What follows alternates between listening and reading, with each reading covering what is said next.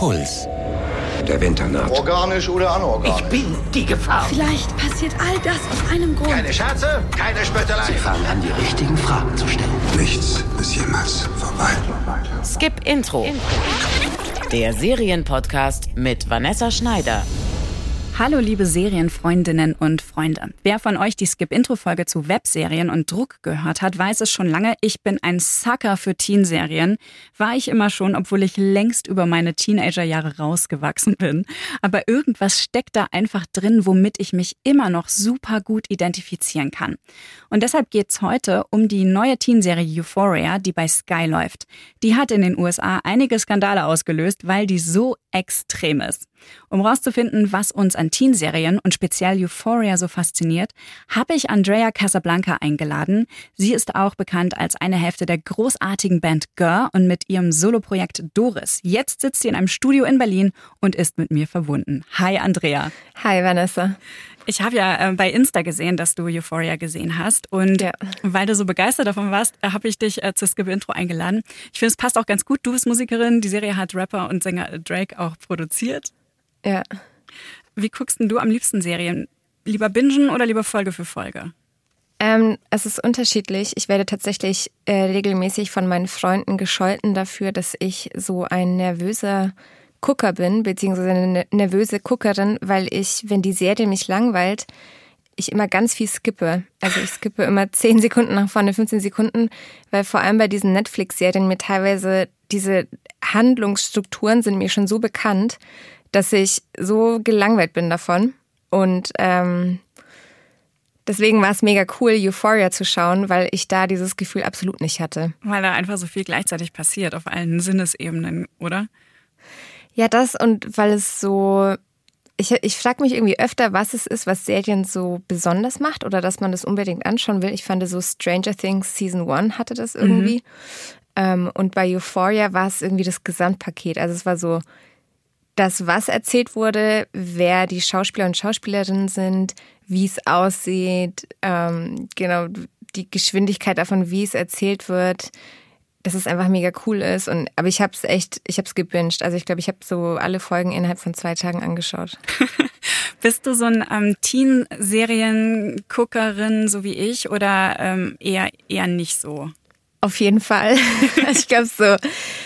Ähm, ich gucke jetzt immer noch Teen-Serien. Also ähm, als ich äh, als ich selber ein Teen war, ich glaube so die die most influential Serien für mich waren Gilmore Girls und The OC mhm. tatsächlich. Mhm. Aber ich habe zum Beispiel sowas wie Freaks und Geeks relativ spät erst angeschaut. Ich glaube, ich habe es mir vor allem angeschaut, weil es ein bisschen so ein Klassiker ist und halt diese, diese 90s Grunge-Ästhetik hat. Ja, ich glaube, genau das war es damals, was mich so ein bisschen davon. Was du scheiße ich voll scheiße fand. Aber ich habe halt auch in den, also ich habe so Ende der 90er, Anfang der 2000er dann ähm, Dawson's Creek halt geguckt ähm, ah, und, ja, ja. Buffy die Vampirjägerin und so und dann ja. natürlich auch Gilmore Girls. Und die aussieht zumindest noch ein bisschen. Aber im Vergleich zu Euphoria waren die alle halt ultra harmlos. Ja, obwohl ich finde, dass The OC schon ziemlich krass war. Also ich weiß nicht, wie viel du angeschaut hast, aber es war auch so, die eine war dann Alkoholikerin und ist im Autounfall gestorben und hatte so ein, also es war schon ziemlich Stimmt, Soap das Opera. Ich alles verdrängt, ja. Ja, und auch mega viel mit so Drogen und ähm, ich fand so bei The OC war der Soundtrack ziemlich geil. Ja. Ähm, und Euphoria hat auch ein ziemlich gegenwärtigen Soundtrack. Also ich glaube, es ist jetzt nicht alles so mein Taste, aber ich kann mir vorstellen, dass es vielleicht bei jüngeren Leuten total gut ankommt. Ja, und auch so einflussreich werden wird vielleicht wie ja, genau. ähm, The OC für uns. Ähm, wir reden gleich mal über den Soundtrack. Ja. Wie krass Euphoria wirklich ist, darüber ähm, sprechen wir dann auch noch. Und hier habt ihr erstmal eine kurze Einführung in die Serie. 2019 ist das Jahr des Penis. Nicht im astrologischen Sinne, aber auf unseren Serienbildschirmen. Das männliche Geschlechtsorgan hat seinen großen popkulturellen Augenblick und der Höhepunkt der Schniedelfeierlichkeiten ist Euphoria. Allein in einer Szene sehen wir 30 freischwingende Penisse in ihrer ganzen Vielfalt und Pracht. Kleine, stattliche, mediumgroße. Danglers, dinglers, plumpers, pinkies, porkers, baby arms and hairpin turners. Früher gab es in Teenserien vielleicht mal Brüste zu sehen.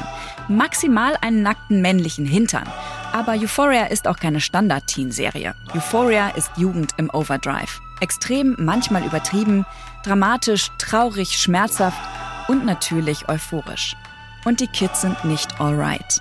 Die 17-jährige Rue Bennett schon gar nicht. Sie hat die Sommerferien im Entzug verbracht, nachdem sie durch eine Überdosis beinahe draufgegangen wäre. Schon als Kind wurde sie von einem zum nächsten Kinderpsychologen geschleppt und hat einen ganzen Katalog an Diagnosen in ihrer Krankenakte. Auf Partys geht sie, um sich zu betäuben und nicht, um mit Freunden Spaß zu haben.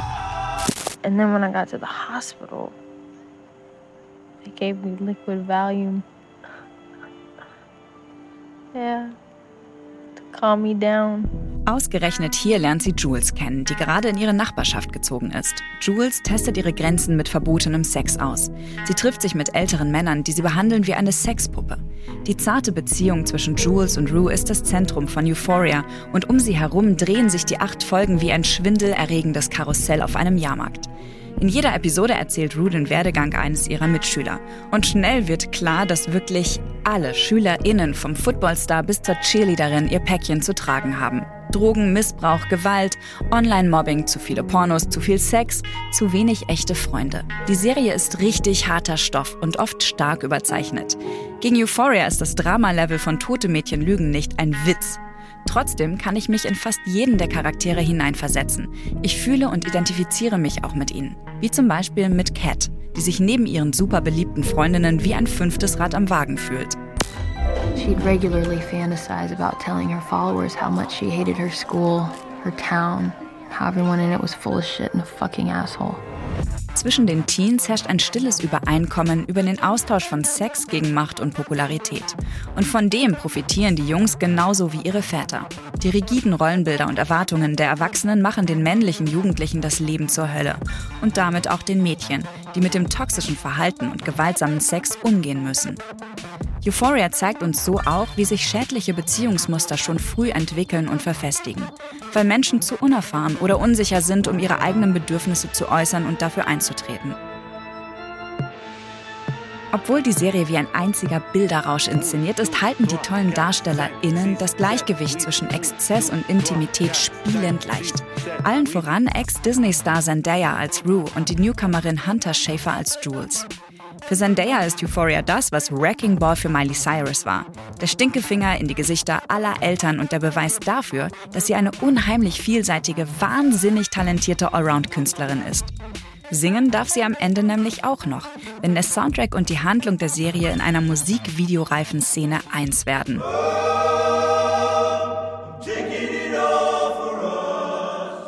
Nichts an Euphoria ist wirklich neu oder bahnbrechend, trotz aller Provokationen und Penisse. Aber so wie Serienschöpfer Sam Levinson sie umgesetzt hat, haben wir Teenserien noch nie gesehen. Die Ästhetik, die Musik, die Besetzung, alles stimmt. Beste Voraussetzung also, um zur Kultserie für die Generation Z zu werden. Die erste Staffel war in den USA so erfolgreich, dass jetzt schon feststeht, es wird eine zweite Staffel geben. Euphoria hat einen tollen Soundtrack, hat Andrea gerade schon erwähnt. Ähm, die Figuren haben alle einen sehr geilen bühnenreifen Style, aber an der Serie ist eigentlich alles total drüber. Die wirkt wie ein einziges rauschhaftes Musikvideo, finde ich. Andrea, gibt es so eine Szene in der Serie, die dir besonders in Erinnerung geblieben ist? Ähm, eigentlich drei.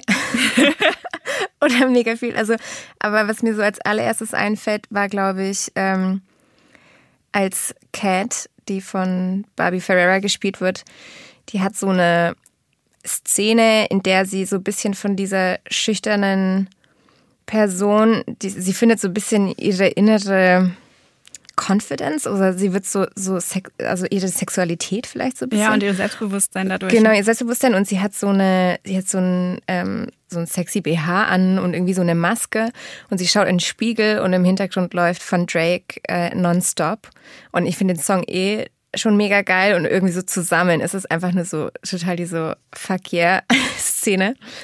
Und ich finde auch die, das ist glaube ich auch in der allerersten Folge, als Jules sozusagen so, ähm, so introduced wird. Sie fährt auf dem Fahrrad und äh, Rue sitzt im Auto und sieht sie so aus dem Auto. Und irgendwie ist es gar nicht, ich weiß nicht, ich finde so ästhetisch ist es jetzt irgendwie gar nicht so, dass die so mega krass aussehen, aber irgendwie weiß man schon an dieser Szene, okay, es wird diese Person ist irgendwie richtig wichtig für die Serie. Weil sie wirkt auch wie so eine Zauberfee oder ja, so. genau, die Haare und wie sie aussieht und ja, das ist einfach so eine krasse Erscheinung. Fliegt an ihr vorbei und Rue sitzt im Genau. Auto auf der Rückbank und guckt sie mit großen Augen an und ist Ja. völlig verwirrt, wer ist sie?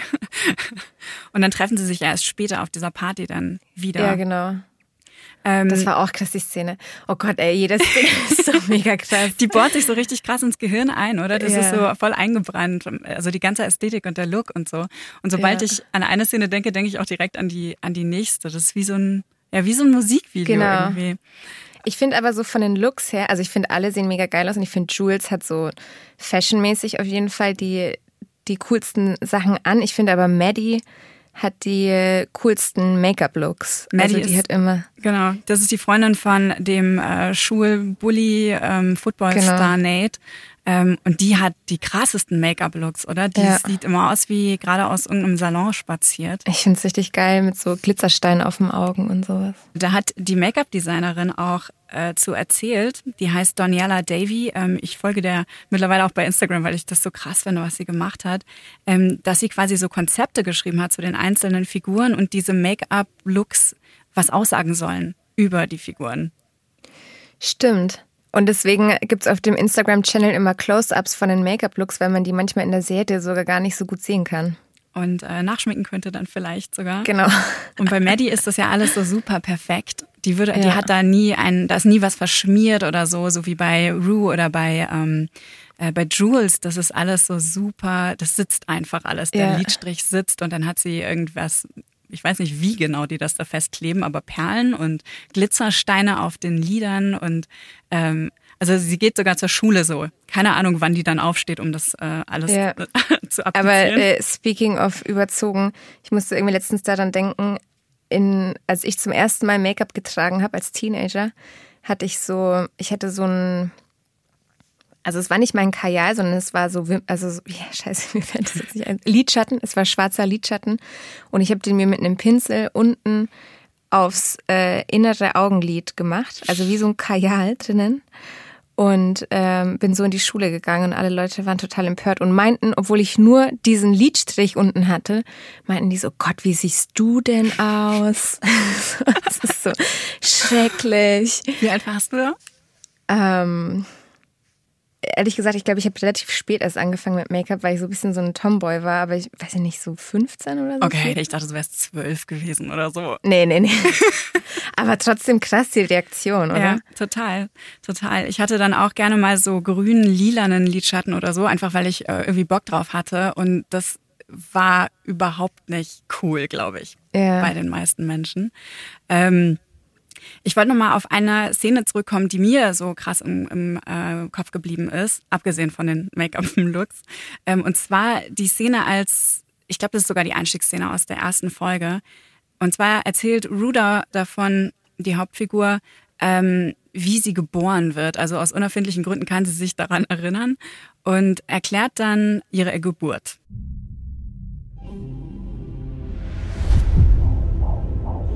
I was once happy, content, sloshing around in my own private primordial pool. Then one day, for reasons beyond my control, I was repeatedly crushed over and over by the cruel cervix of my mother, Leslie. I put up a good fight, but I lost. For the first time, but not the last. Da sagt sie, äh, sie wäre durch den brutalen Gebärmutterhals ihrer Mutter in die stimmt. Welt g- geworfen worden. Ähm, und da wird irgendwie so gleich klar, wonach sie sich so sehnt. Ähm, also diese Geborgenheit und Ruhe im Bauch von ihrer Mutter, so ein Gefühl, das, dem scheint sie irgendwie mit Drogen hinterher zu jagen. Und das scheint irgendwie den anderen Charakteren in der Serie auch so zu gehen. Also, keine Ahnung, Jules haben wir auch gerade schon angesprochen. Ähm, die ist ja ein Transmädchen, äh, das neu auf die Schule von Rue geht. Und äh, die findet diese, diese Ruhe oder, oder vielleicht, ich weiß nicht genau, was sie da sucht, bei diesen alten Männern, die sie über Grinder findet und dann ähm, mit denen in Hotelräumen absteigt. Super heftige Szene auch, direkt in der ersten Folge. Äh, wie, wie hat das, wie bist du damit umgegangen, mit dieser extrem pornografischen Szene, wo sie diesen Mann trifft und da, und wir sehen diese Sexszene ja dann auch auf dem Bett. Wie ging es dir damit? vielleicht ist das tatsächlich der Grund, warum, warum ich die Serie dann so gebinged habe, weil die erste Folge schon so extrem krass war. Also da sind schon so viele Sachen passiert, wo man sich dachte so, oh, also so, man geht eigentlich nur so von einem Wow zum nächsten. Und bei der Szene war es für mich so ein bisschen so, ähm, ich meine, es ist jetzt auch sehr subjektiv, aber ich war irgendwie auch so, okay, sie schien das ja nicht zum ersten Mal gemacht mhm. zu haben. Äh, irgendwie finde ich es jetzt spannend, warum macht sie das und, und was findet sie daran geil. Also ich fand es irgendwie gar nicht mal so tragisch. Ich finde auch so, wie die, wie die Serie gemacht wird, das ist irgendwie ganz cool, dass, dass jeder so ein bisschen, also die Teenager sind nicht alle so, klar sind sie außer Kontrolle, aber irgendwie haben sie auch so ein bisschen, ähm, es ist so in ihrer Welt ist es irgendwie, macht es Sinn, dass sie das machen. Ja. Also es ist nicht so. Man kann das ganz gut nachvollziehen. Genau, ja. Ja, voll. Ähm, und ich weiß nicht, in der ersten Folge habe ich noch gedacht, oh Gott, die wollen alle die ganze Zeit provozieren mit der Serie. Erst haben mhm. wir die Drogen, jetzt haben wir den Sex und auch noch die Gewalt auf dem Bildschirm. Alles muss natürlich so, so deutlich äh, wie möglich gezeigt werden und auch so super ästhetisch. Ähm, ist ja klar, dass danach dann erstmal die Elternverbände in den USA Aufstand gemacht haben gegen die Serie. Das war so ein bisschen, ähm, also ich meine, man kennt diese Strategie ja schon von, von einigen Filmen und Serien aus den letzten 20 Jahren. Es gab Anfang oder Mitte der 90er den Film Kids über ähm, Drogenabhängige und äh, völlig verlorene Jugendliche. Also es ist ja erstmal keine neue Idee, mit äh, so zu provozieren. Funktioniert aber immer noch. Aber es ist schon abgedatet, weil ähm, ich meine, wir haben ja auch darüber geredet, dass zum Beispiel wir sowas nie gemacht mhm. hätten. Mhm.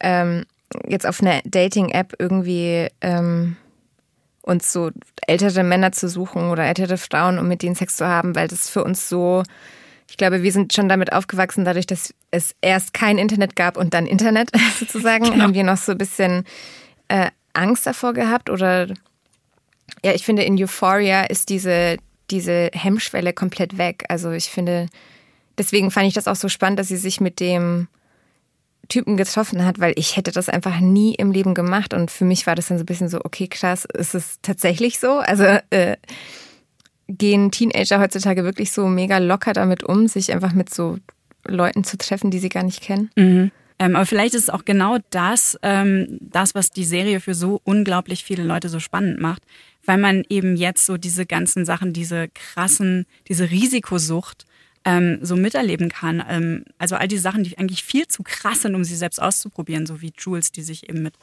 richtig alten Männern trifft. Und man weiß ja nicht, was da passiert. Die ist völlig alleine in diesem Hotelzimmer mit einem Mann, der ja. sie einfach überwältigen kann. Ja. Super krass. Auch ein cooler Charakter, oder? Die Jules. Jules, ja, total.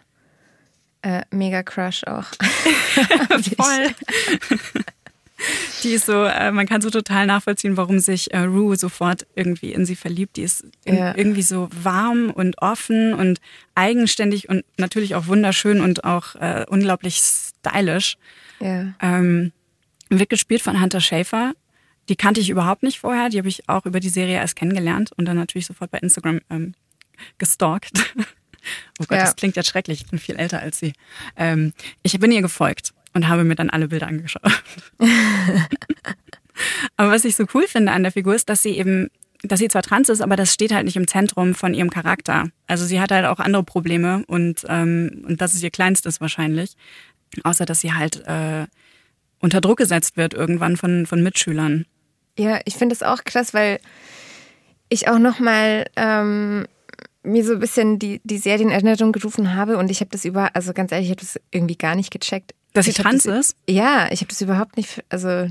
Ja, es wird auch, glaube ich, erst in der dritten Folge überhaupt mal ähm, angesprochen und davor sieht man sie halt immer nur in ihrem Höschen auf dem Bett liegen oder so. Und in der ersten ja. Folge gibt's halt so eine Szene, wo sie sich aufs Bett legt und, ähm, äh, und Rue legt sich daneben. Und da hätte man das ahnen können, glaube ich. Ja, irgendwie echt überhaupt nicht. Und das finde ich auch mega cool. Also, dass es halt nicht so ein Focus ist oder dass es nicht sofort angesprochen werden muss. Ja, genau. Und ich finde trotzdem, dass alle Figuren auch irgendwie so einen ähm, Anknüpfungspunkt für uns bieten, sich mit denen zu identifizieren, auch wenn sie sich so heftig verhalten. Ja, total. Aber ich weiß irgendwie noch, als ich, als ich ein Teenager war, ähm, fand ich das eigentlich auch immer ganz gut, dass Serien sozusagen so eine Art Traumwelt waren oder dass es so ein bisschen so eine Welt ist, der man so, wo man so gerne sein würde, aber nicht ist oder man würde sich gerne so fühlen oder man ist so inspiriert davon und irgendwie macht es so manchmal so Dinge leichter im eigenen Alltag. Teenie-Serien oder Filme, dafür liebe ich die halt auch einfach, dass sie einem so dieses Gefühl geben, so in eine andere Welt einzutauchen oder einem selber jetzt für mich als Musikerin oder als, als kreativ Schaffende sozusagen geben die mir auch immer so diese, diesen Spark, irgendwie was zu kreieren. Und ich, ich glaube auch, dass durch diese Extreme, die die ja ausleben, ähm, dann braucht man sie halt selber nicht mehr mitnehmen. Ja, so ein bisschen. Und man hat ja trotzdem, also ich glaube, das kann trotzdem jeder nachempfinden, weil ja irgendwie alles extrem ist in dem Alter. Du machst alle Erfahrungen zum ersten Mal ähm, und diese Unerfahrenheit und dieses trotzdem das Gefühl, dass du permanent abhängig bist von irgendwas, von den Entscheidungen deiner Eltern, von deinen ähm, Mitschülern und Freunden und so. Ja. Ähm, ich glaube, das fühlt sich halt auch einfach so extrem an, ob du dann diese Lösungsstrategien wählst, die auch so extrem Total. sind oder eben nicht, oder einfach nur Filme und Serien guckst, die, die das so ausleben. Ähm, ja. Ja, ich glaube, das ist auch schon ein Faktor dafür. Ähm, was ich auch ganz interessant finde noch an, an Euphoria, dass es oder darüber habe ich so ein bisschen nachgedacht am Wochenende, nachdem ich dann die sechste Folge gesehen habe. Das ist diese Halloween-Folge. Da haben mhm. alle ihre Kostüme an und ähm, sehen unfassbar geil aus und gehen auf diese coole Party. Ähm, die Cassie, die ja irgendwie so mit ihrem College-Boyfriend ihre Probleme hat ähm, und immer auf ihr Äußeres reduziert wird, die verkleidet sich wie ein Charakter aus einem 90er-Jahre-Film True Romance. Ähm, mhm. Da dachte ich mir so, okay, als ob sie den gesehen hätte. Ja, ne? krasse Referenz. Finde ich aber allgemein in der ganzen Serie gibt es so mega viele Referenzen, aber ja. das ist dann halt so ja, es sind dann halt die Creators und Directors, die das irgendwie cool finden. Ja, es, es liegt wahrscheinlich auch daran, dass der ähm, Serienmacher äh, Sam Levinson, der hat quasi seine eigene Geschichte so ein bisschen mit einfließen lassen, also seine eigenen Erfahrungen mit, ähm, mit Abhängigkeit und äh, Genesung und so, die er einen selber in seinen Teenagerjahren ähm, so gemacht hat und das war dann eben in den 90ern. Ähm, mhm. Das hat er alles in diese Serie mit einfließen lassen. Ähm, aber worauf ich eigentlich hinaus wollte, nicht auf die Halloween-Kostüme, die super toll sind, sondern darauf, dass die alle so ein bisschen zwischen so ein Machtbedürfnis haben und irgendwie gleichzeitig so machtlos sind. Weißt du, was ich meine? Also diese Cat zum Beispiel, auf die, die mhm. du ja mhm. vorhin am Anfang schon mal ganz kurz angesprochen hast, ähm, die von Barbie Ferreira gespielt wird, die ist ja eigentlich keine Ahnung, sie hat, sie hat so ein ziemlich unspektakuläres Offline-Leben gehabt, war online total beliebt für erotische Fanfiction ja. zu One Direction. Ja. Unglaublich geil. mega gut. Und offline ähm, kämpft sie aber so ein bisschen damit, dass sie übergewichtig ist und anders als ihre Freundin auch noch nie Sex hatte, zumindest anfangs. Und dann macht das Ganze so eine krasse Wendung, weil sie äh, also sich selbst ermächtigt durch äh, ein Video, das, das von ihr gemacht wurde und ins Internet gestellt wurde. Ah, stimmt, ja. Und dann wird sie zu so einer Art, wie nennt man denn das, ähm, Webcam-Domina oder so? Kann man das sagen? Ja. Und sie reißt dann quasi so die Macht an sich. Also sie ist erst so der total machtlose Charakter und dann geht's, dann hat sie die Macht über diese ganzen Typen. Ja, aber ich finde es halt cool, dass es so, also ich glaube irgendwie auch, ich meine, ich weiß jetzt nicht, wie man Serien schreibt, aber ich meine so, ich finde es auch cool, dass so an verschiedenen Charakteren halt verschiedene ja, Wege oder sowas, die vielleicht eigentlich länger dauern oder sowas, aber beschrieben werden. Ähm, es gibt nämlich auch diese eine Szene, wo sie sich halt, nachdem sie sozusagen anfängt, so ein Webcam-Girl zu sein, ähm, kauft sie sich neue Klamotten und dann läuft sie durch so eine Mall in so einem Harness und mit Lippenstift und total so richtig geil gestylt und alle Typen schauen ihr halt nach und sie läuft so mega confident. Eigentlich ja ein Zufall, dass sie das gemacht hat, mhm. ne, mit dem, mit dem Webcam. Findet sie irgendwie so ein Selbstbewusstsein auch in so Klamotten und das fand ich irgendwie so mega cool, dass sie halt so einfach so es ist so, es wirkt halt so ein bisschen so, okay, wenn es dir echt scheißegal ist, wenn du es einfach ownst, was du anhast, dann ist es halt geil. Also ja dann ist es halt auch echt egal, was du anziehst irgendwie. Und damit kann sich dann auch wieder jeder identifizieren, der das sieht. Ja, genau. Also ich habe ähm, auch ein Interview gelesen mit der ähm, Kostümdesignerin und die hat gemeint, dass der Look von Barbie Ferrera auch sofort festgestanden hat. Also bei dem Charakter wussten sie wohl von Anfang an, wie sie den einkleiden würde. Bei allen anderen war das eher so, das hat sich von Folge zu Folge irgendwie so ein bisschen entwickelt. Mhm. Und die haben da ja sehr viel auch Designerklamotten drin und äh, viel so, so Special ähm, Teile. Mhm. Und das haben die äh, versucht dann in so ähm, Secondhand-Läden zu finden, weil das sonst für die Charaktere natürlich gar keinen Sinn gehabt hätte, tolle Klamotten zu haben. Also Zendayas Charakter Stimmt. Rue ist ja eigentlich nicht besonders reich, aber sie trägt ja. ab und zu halt Designer-Oberteile, ähm, die so ein bisschen einzigartig wirken. Und sie hat ja auch einen sehr einzigartigen, so tomboyigen ja. Stil, schminkt sich natürlich trotzdem, was auch sau cool ausschaut.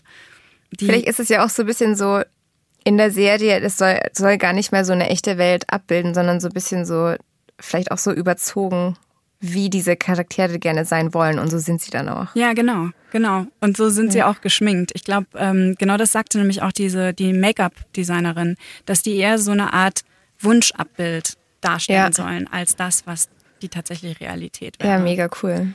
Du hast am Anfang schon mal ganz kurz auch über die über den Soundtrack gesprochen und ich mhm. finde, dass der mega wichtig ist für die ganze Serie. Ähm, ist ja auch irgendwie klar, Drake hat die Serie produziert ähm, da erwartet man irgendwie schon so einen entsprechenden Soundtrack. Hat er für dich delivered? Ähm, was meinst du? Ähm, also ich muss ganz ehrlich sagen, so ganz viele Songs kannte ich auch gar nicht. Ich fand aber vom, aber es liegt einfach daran, dass ich einfach nicht so mega bewandert bin in so Mainstream-Musik. Aber dann teilweise gab es so Songs, wo ich mir dachte, okay, krass, zum Beispiel von Arca, ich weiß nicht, ob du den kennst, mhm. äh, ist ein Song drinnen, wo ich mir auch einbilde, dass sogar in der Szene, also es ist da, wo Rue, ähm, sie ist sozusagen depressiv und dann geht sie nicht auf Toilette und ihre Blase füllt sich und sie, sie kann einfach nicht auf Klo und anscheinend wurde dann in der Szene auch ein Stück von dem Musikvideo von Arka sozusagen äh, mit reingebracht, wie sie sich bewegt, was ich halt auch eine mega klasse Referenz finde irgendwie. Super krass. Ja, aber äh, ja, das finde ich richtig gut. Äh, ansonsten ja, Billie Eilish und sowas. Also. Ja, Migos, ähm, Bobby Womack auch. Also da sind ja auch Stimmt. ganz viele so ganz alte ja. Songs drin, die das Ganze irgendwie, das ist so ein Kontrast, aber das passt so total gut zur Stimmung immer. Was ich cool finde, ist, dass halt diese Musikreferenzen nicht nur innerhalb der Serie sind, sondern auch die Titel von den, ähm, von den einzelnen Folgen heißen wie Rap-Tracks. Ach krass, ist mir gar nicht aufgefallen. Ist mir auch nicht aufgefallen, natürlich nicht, aber Reddit ist ja schlau. Ach geil. Und da habe ich ein bisschen gelesen und dann so, ja hey, alle Songs, äh, alle Episodentitel sind Songs. Und ich so, ach natürlich, ey. Der eine Track, ähm, der eine, die eine Folge heißt zum Beispiel Stuntin' Like My Daddy, ähm, wie der Lil Wayne Song. Mhm. Ähm, und das fand ich total total krass. Also was, wie, wie cool gedacht ist das eigentlich? So, so bis zum Ende durchstilisiert einfach. Genau. Und Ende ist eh ein gutes Stichwort, weil äh, die letzte Folge endet ja dann auch quasi in einem Musikvideo. Stimmt. Oder Musical. Oder ein Musical, stimmt. Das sieht so absurd aus auch. Zendaya spielt ja die Hauptrolle. Rue, sie ist ja so ein Disney-Star, auch Sängerin. Und das endet quasi damit, dass sie in dieser Serie dann auch ja, singt, wie in so einem, wie so ein Musical. Ich fand, mhm. ich fand das mega geil. Es war wie so ein Beyoncé-Video. Ja. Schon allein dafür würde ich sagen, lohnt es sich auf jeden Fall mal in die Serie reinzuschauen. Ähm, wir sind leider auch schon jetzt am Ende unserer Zeit angekommen. Hast du noch einen Serientipp für musikbegeisterte Menschen? Äh, also natürlich neben Gimmer Girls die ausziehen. ähm, für mich als Teenager, ich sag jetzt mal als Teenie-Serie oder gedacht als Teenie-Serie, ich fand immer Daria ziemlich cool. Oh, so ist, geil, so äh, gut. Auf jeden. Ähm, also es ist ja, es ist ein Comic und es ist auch tatsächlich der einzige Comic, den ich gut finde, weil ich hasse irgendwie einfach solche Comic-Filme und Serien mag ich irgendwie gar nicht. Und ja, da habe ich so viel, ja, so 90s-Musik natürlich kennengelernt. Also allein schon der Intro-Song ist mega geil von Splendora und ähm, ja, der ganze Soundtrack ist, ich finde es halt so geil, weil es ist so die Klassiker, so Iggy Pop und ähm, The Cardigans und dann so Underground-Sachen, aber auch so Spice Girls. Also irgendwie ist es so die, die beste Serie, um irgendwie Musik kennenzulernen und irgendwie so ein, so ein cooles, cooles Gefühl von Teenage, alle hassen mich, was soll ich machen? Sie ist mega, sie ist so, so cool. Ich liebe Daria. So, oh mein Gott, die Welt ist so scheiße. Andrea, vielen Dank, dass du dabei warst. Das hat mir wirklich sehr viel Spaß gemacht. Ja, danke. Ich hatte auch sehr viel Spaß.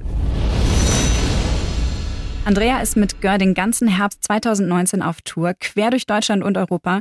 Ich habe Gör schon sehr, sehr oft live gesehen und ich kann euch nur sehr nahelegen, dahin zu gehen. Die spielen garantiert auch irgendwo in eurer Nähe. Wenn ihr nach Euphoria noch mehr Bock auf Teenserien habt, dann hört doch mal in die Skip-Intro-Folge zu Druck und Webserien rein. Da spreche ich mit Lina Kukali über die beste deutsche Teenserie, Druck, und wieso diese Serie so erfolgreich ist. In der nächsten Skip-Intro-Folge habe ich mal wieder was extrem Spannendes für euch. Eine Serie über eine der unheimlichsten und unberechenbarsten Krankheiten der Welt, Ebola. Die Serie heißt The Hot Zone, läuft bei National Geographic und worum es da genau geht, erfahrt ihr dann nächste Woche in der Kurzkritik. Bis dahin sage ich, Fortsetzung folgt. Redaktion Katja Engelhardt und Marion Lichtenauer. Produktion Luisa Ehmann, Jacqueline Hofer und Francesco Burgio. Sounddesign Lorenz Schuster und Enno Rangneck. Jede Woche neue Serientipps. Auf deinpuls.de slash skipintro.